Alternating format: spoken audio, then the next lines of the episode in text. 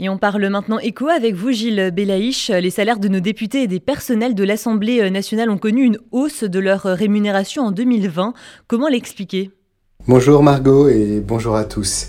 Effectivement, les rémunérations brutes moyennes des personnels de l'Assemblée nationale ont été évaluées à près de 8000 euros mensuels. Qu'ils soient chauffeurs, gardiens, huissiers ou employés de restaurants, l'Assemblée nationale a été toujours au petit soin avec ses 1213 agents qui travaille entre les murs du Palais Bourbon en 2020.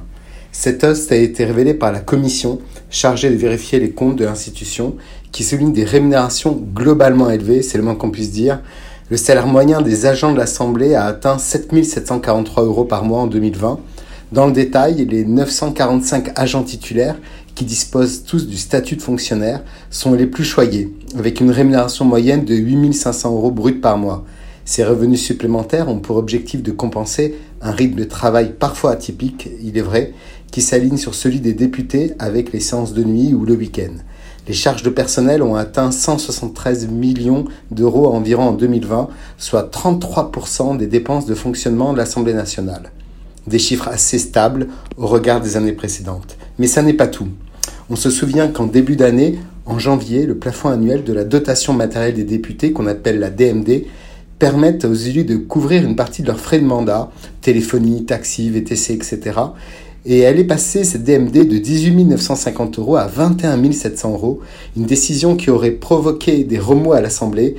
Dans le détail, en 2019, seuls 39 députés seulement, sur 577, avaient consommé la totalité de leur dotation matérielle, alors qu'en 2020, on va leur accorder une hausse qui semble assez incroyable sur le simple fait qu'il y ait eu des augmentations des frais d'affranchissement du courrier ou de, la téléphonie liées à la crise sanitaire.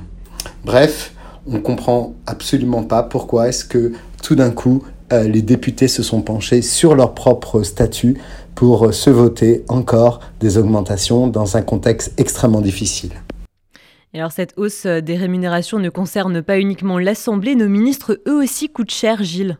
Oui, en effet, euh, Margot. Avec 43 membres, le Premier ministre inclus, le gouvernement Castex est le plus étoffé depuis 25 ans.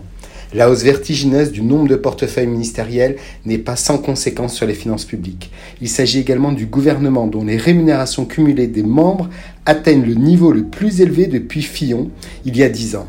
L'addition a bondi de 30% depuis le précédent gouvernement d'Edouard Philippe, avec 30 membres seulement, dont 19 ministres et 10 secrétaires d'État. La masse salariale annuelle d'Edouard Philippe atteignait 3,6 millions d'euros environ lors de son intronisation en août 2017, mais depuis l'arrivée de Jean Castex, et la nomination de 11 ministres et de 2 secrétaires d'État supplémentaires par rapport au début de Philippe engendre un surcoût supérieur à 1,5 million d'euros pour une facture totale de 5,1 millions d'euros. On a du mal à imaginer comment les politiques nous demandent de faire encore un effort alors qu'eux-mêmes s'octroient des petites gentillesses dans, ce, dans cette période un peu compliquée. Très bonne semaine à tous.